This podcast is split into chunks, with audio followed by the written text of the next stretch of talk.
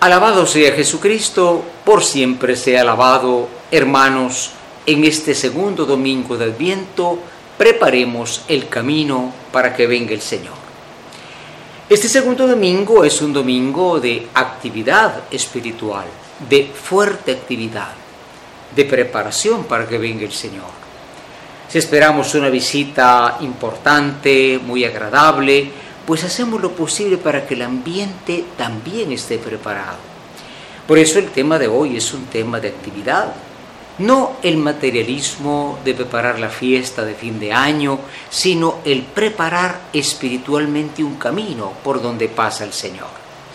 Y naturalmente el profeta Isaías es el que nos pide hoy esto, preparen el camino del Señor. El pueblo se había ido por el desierto, a Babilonia y por ese mismo desierto el Señor lo traerá, pero hay que ir allanando el camino.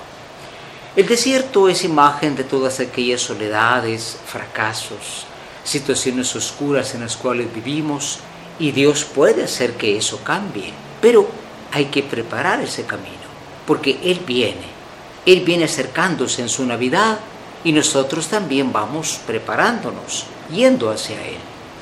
Qué importante lo que dice hoy el Salmo 84. Señor, muéstranos tu misericordia.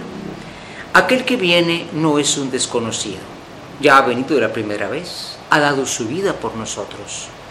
Entonces le pedimos que nos muestre su amor, su misericordia y su perdón. Eso es el motivo de estos días. Preparar ese camino. Naturalmente hoy la palabra de Pablo también nos habla de, de una esperanza, ¿no? Muchas veces decimos, bueno, este mundo con sus guerras, con sus eh, mafias, eh, ¿quién puede componerlo? Hemos hecho lo posible y hemos fallado, pero no es así. El final de la historia, dice Pablo, es cuando haya un cielo nuevo y una tierra nueva. Y esto, hermanos, no depende solo de nosotros, depende también del Señor. Por eso la llamada es a apuntarnos en esta actividad fuerte espiritual. Y naturalmente llegamos al Evangelio. Hoy hay una voz importantísima que nos habla, una voz que nos habla fuertemente, Juan el Bautista. Sabemos que Juan preparó al pueblo para cuando llegara el Señor. Ahora nos dice Juan a nosotros que no estamos ya en aquella época, preparen el camino del Señor.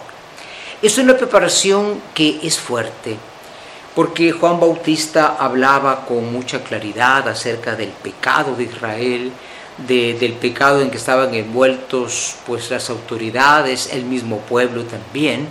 Entonces hay que preparar el camino del Señor con fortaleza. Una preparación que también necesita la acción del Espíritu Santo. ¿Cómo tú vas a reparar un camino si no lo conoces bien? Si no saben dónde están los baches, los hundimientos. Bueno, el Espíritu Santo es la luz, que no solamente nos dice esto hay que preparar, esto hay que reparar, sino nos ayuda también a hacerlo. Vivamos pues este domingo y esta semana, segunda del Adviento, con esa tarea espiritual fuerte. Preparemos el camino del Señor. El mundo está preparando fiestas, está preparando actividades. Nosotros estamos preparando no una fecha, porque la Navidad es una fecha. No, estamos preparando la venida del Señor en esa Navidad.